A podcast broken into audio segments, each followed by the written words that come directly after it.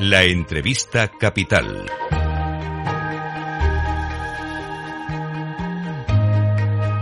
Luis Vicente Muñoz. Es el momento de dar la bienvenida a los estudios de Capital Radio a la presidenta de la Asociación de Empresas de Energía Eléctrica, ELEC, la patronal de las grandes empresas eléctricas, doña Marina Serrano González. Bienvenida, presidenta, ¿cómo está usted? Muy bien, muy buenos días. Muchas gracias por invitarme. ¿Le parece que empecemos con un diagnóstico? ¿Cómo están las cosas en la industria eléctrica española ahora mismo? Bueno, pues el, sector eléctrico, que es el sector eléctrico español, que la industria eléctrica española, que es una eh, industria que tiene un sector con unos altos niveles de estándares de calidad y que es, comparable a las mejores empresas eléctricas em, europeas y mundiales, y que además están en otros países eh, del mundo desarrollando energías renovables, eh, pues está en un proceso de, de transformación por los objetivos de descarbonización. Esos objetivos que hacen que en el año 2030 el 74% de la energía deba ser renovable de la producción de energía eléctrica. Eso supone un cambio importante de la producción, un cambio importante de la manera también en que se gestionan las redes, esa generación distribuida, ese autoconsumo que ha crecido. Y luego, por otro lado, está pues, afrontando las diversas medidas que se han adoptado con esta crisis de precios energéticos que empieza en el 2021, que se incrementa con la guerra de Ucrania, tras la guerra de Ucrania, y que ha llevado a la adopción de medidas tratando de paliar el, ese efecto de los precios en los consumidores, tanto los domésticos, los más vulnerables, como los consumidores industriales. Estamos, por tanto, en un momento de cambio de la industria en sí misma para producir los objetivos y también de cambio regulatorio eh, esperando también la propuesta de la Unión Europea sobre reforma de mercado. Todo ello es importante, ha situado muy bien el contexto, pero hay algunos añadidos ¿no? que están también generando una preocupación quizá añadida o extra a la transformación energética que se le exige a toda la industria europea y por ende al resto del mundo. Y es eh, la pelea con el gobierno de España por el famoso impuesto extraordinario a las empresas eh, de generación eléctrica, las empresas eléctricas, que está recurrido, recordemos, desde hace un mes aproximadamente, porque, como ustedes han argumentado, es el único impuesto de este eh, de esta atribución en Europa, el único impuesto así que se ha planteado en Europa, está planteado sobre los ingresos, y en cierto modo podría discriminar, ¿no? Eh, no hay novedades al respecto, ¿no? Desde que presentaron la, no, claro, es muy pronto. Los recursos tardan su tiempo. Lo vinimos señalando desde la tramitación parlamentaria de la proposición de ley, porque además este impuesto, recordemos, este gravamen, eh, que según el propio texto no es, no tiene una troza jurídica de impuestos, sino que es una troza de prestación eh, patrimonial pública, que es una cosa un poco, eh, un poco extraña. Este, esta, este, se, introduce como proposición de ley y por tanto no tiene la tramitación de los otros proyectos de ley que tienen todo, todos los procedimientos de audiencia, informe de los órganos consultivos, por tanto se tramita en el Parlamento. Entonces, desde el inicio ya venimos señalando que no se acomodaba a lo que decía el Reglamento Europeo. El Reglamento Europeo establecía en ese reglamento de octubre del año pasado una serie de medidas para atajar la crisis energética. Es lógico que tanto la Comisión Europea como el Gobierno intente atajar ese incremento de precios.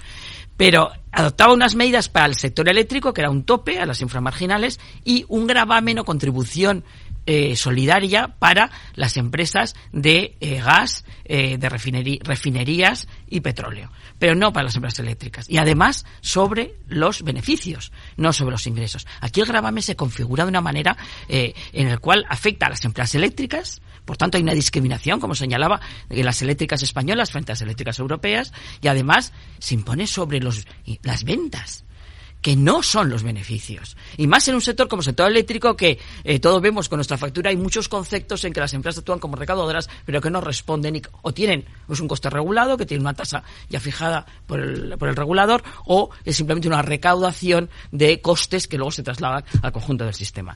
Por tanto, nosotros eh, creemos que supone, se aleja absolutamente del reglamento europeo y por eso hemos recurrido. Eh, ¿Cree, Presidenta, que ya se ha podido afinar el impacto que puede tener tener en las cuentas de las empresas eléctricas españolas la aplicación de este gravamen? Bueno, la presentación de resultados, cada una de las compañías, esto desde la asociación, claro, se corresponde a las cuentas de cada compañía, han hecho unas estimaciones. Ahora se ha, se ha presentado la primera autoliquidación en febrero, que es estimada de acuerdo con eh, las cantidades del año pasado y luego se ajustará en, en octubre. Eh, mm, más cada compañía se ha hecho su análisis de las, del posible efecto. Eh, eso corresponde a cada compañía más que a la asociación. Hmm. Hay una preocupación de fondo y es que todos conocemos que el trabajo de las empresas eléctricas no es un trabajo de corto plazo. Es decir, hay que planificar inversiones para que el sistema siga siendo solvente y funcione y dé el servicio que todo el mundo desea, de calidad. Y claro, la pregunta de fondo es, ¿este gravamen inesperado que producirá impacto en las cuentas puede afectar en los planes de, a los planes de inversión? Eh, este gravamen lo que supone es esas cantidades de traerlas de inversión, de, de, de, las inversiones que se van a realizar. Eh, este, este proceso de transformación en el que estamos inmersos, de, cambiar el sistema por mm, conseguir los objetivos de, de, descarbonización y de reducción de emisiones, supone una ingente cantidad de inversiones. El PNIEC, el Plan Nacional Integrado de Energía y Clima, hablaba de, habla de 241 mil millones de inversiones, de los cuales el 80% tiene que hacer el capital privado. Eh, la imposición de gravámenes de este tipo, pues son cantidades que no se pueden dedicar a la inversión. Además de suponer eh, pues una, eh, una alteración de las reglas del juego que sobre todo a los inversores, a los mercados de capitales, inquietan eh, este, ese tipo de medidas. Aquí es difícil de explicar para las propias empresas, a sus inversores. Ya suponemos que sí. Mirándolo con la perspectiva eh, no solo de los inversores y en clave empresarial, sino también de los consumidores, durante el último año en particular, muchos consumidores se han vuelto locos intentando comprender eh, qué tipo de mm, contrato debían eh, realizar con sus empresas, las que les proveen de su servicio de electricidad. Hay una especie de locura entre las eh, los, las fórmulas que hay entre las ofertas que hacen las empresas y la tarifa de último recurso del gobierno y da la impresión de que las que más han sufrido y en términos de reputación han sido las propias compañías, ¿no? En medio de este jaleo. Bueno, sí, eh, creemos que sí ha sufrido, ha sufrido las compañías porque desde el minuto, desde el principio, que fue en el verano del 21, cuando con la recuperación económica de Asia eh, y se empieza a incrementar el precio del gas, se pone el foco en las compañías eléctricas. Y cuando la razón del problema, la raíz del problema es el incremento del precio del gas y la incidencia en el mercado eléctrico, pero las compañías eléctricas han actuado en todo momento de acuerdo con las reglas existentes. El diseño de mercado es un diseño europeo, por tanto, y lo hemos visto con la sección ibérica, que España tiene que pedir autorización a la Unión Europea para que se, y se tarda dos meses en conseguirlo, se tiene que modificar el mecanismo.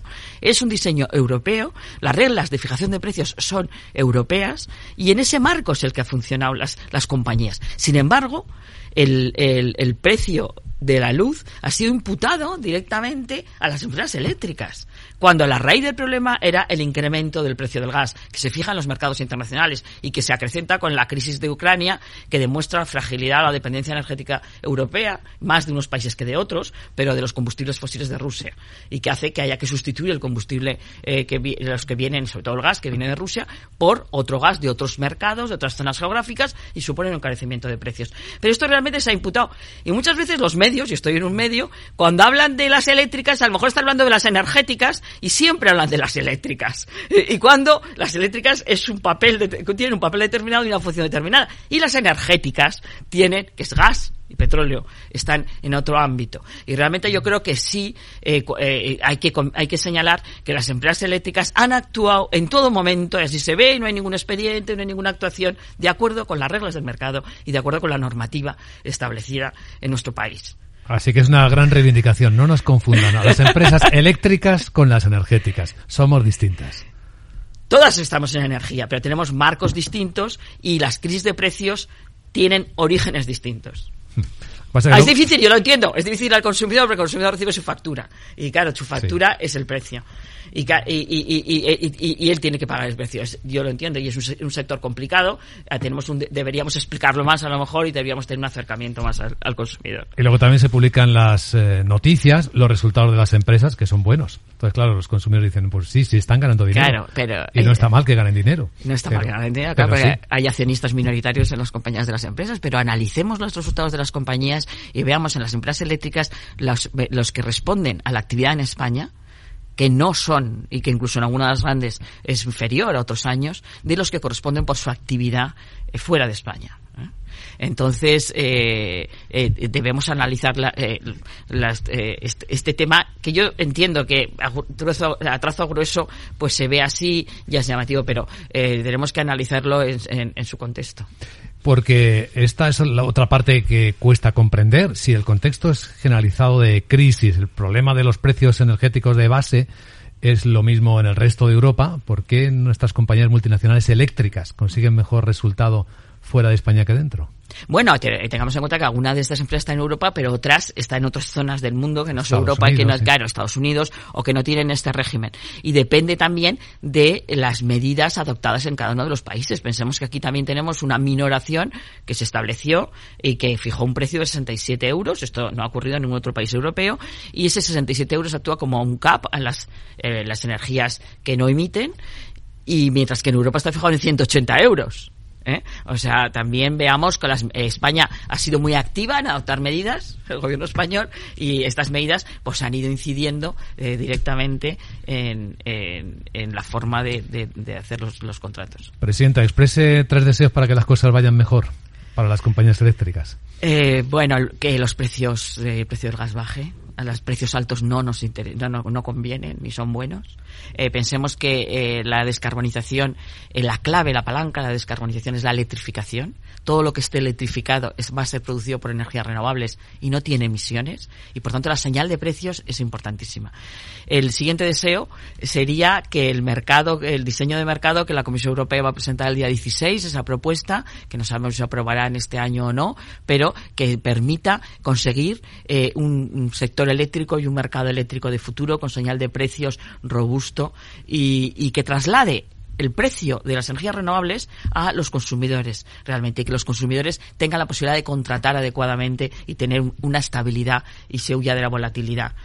Y en, y, y en tercer lugar, pues que, que desearía ese marco estable que nos da el mercado, pero también un marco regulatorio que nos permita atraer inversiones. España es, tiene una potencial enorme en este sentido en cuanto a las energías renovables. Otras empresas saben hacer energías renovables, lo han llevado por todo el mundo en la época de la moratoria y por tanto que tengan el espacio para hacerlo. Pero hace falta contar para poder conseguir esto no hace falta solo con el sector eléctrico. Hay que contar con la industria a la que hay que ayudar a descarbonizarse. Hay que contar con los consumidores que tienen un papel activo y ahí tenemos el papel del autoconsumo el papel de eh, que se ha incrementado enormemente este año y que da un, una potencial al consumidor. Y tenemos, y ahí es una labor nuestra, que deberemos acercarnos al consumidor lo más posible, atender sus necesidades y, ofrecerle eh, la energía eléctrica eh, de acuerdo con su perfil de consumo y lo que necesita. Solo por aclarar este matiz y antes de terminar, doña Marina, ¿ha dejado usted en el aire que sienten alguna inseguridad jurídica?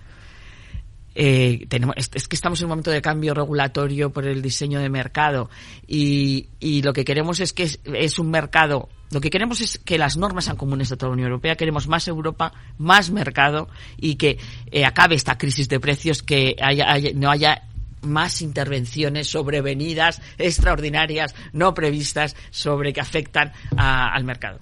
Muy bien, eh, Marina Serrano González, presidenta de la Asociación de Empresas de Energía Eléctrica, ELEC, la patronal de las grandes empresas eléctricas, no confundir con energéticas. Muchas gracias. Muchas gracias por acompañarnos. Vale, muchísimas gracias.